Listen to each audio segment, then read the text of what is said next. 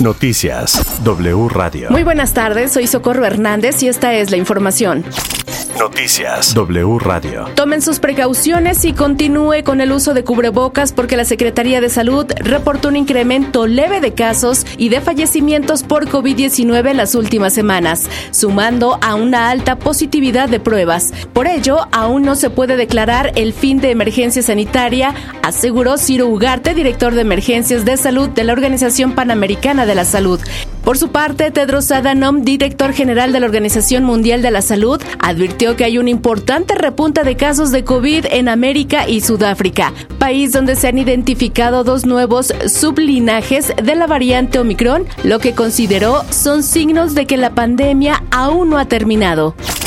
Hoy el presidente Andrés Manuel López Obrador, en acuerdo con el sector empresarial, presentó un paquete contra la inflación y la carestía, un plan contra la inflación que tiene como objetivo estabilizar el precio de 24 productos de la canasta básica a nivel nacional durante los próximos seis meses. Se tomó la decisión de eh, actuar en lo que tiene que ver con los alimentos, convenciendo, persuadiendo, llamando a productores, a distribuidores, a comerciantes a que lo hagamos de manera conjunta, sin medidas coercitivas. No se trata de control de precios, es un acuerdo, una alianza para garantizar que la canasta básica de alimentos tenga un precio justo. Por su parte, el sector empresarial calificó como positivo el plan del gobierno federal para mitigar el impacto inflacionario en la que participan productores, distribuidores y comerciantes, así como grandes corporativos como Grupo Bimbo,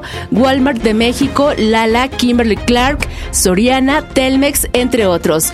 Es la voz de José Medina Mora, presidente de la Coparmex. Entonces, sabiendo que es limitado eh, lo que se puede hacer para contener la inflación, eh, nos parece que eh, es muy positivo que este programa sea fruto de un diálogo y un diálogo en donde todos ponen, el gobierno pone también de su parte, pone las empresas y esto acotado a seis meses porque es un programa que no puede permanecer permanentemente, pero consideramos que es de celebrar que esto sea fruto de un diálogo.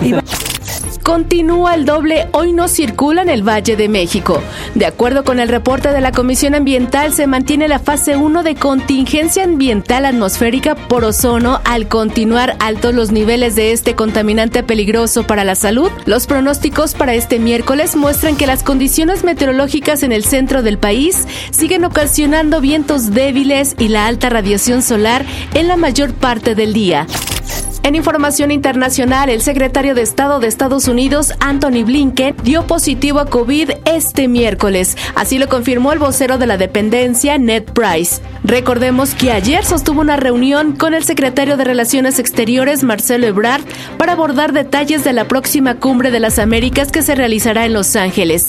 También abordaron temas de inmigración y el fortalecimiento de las cadenas de suministros.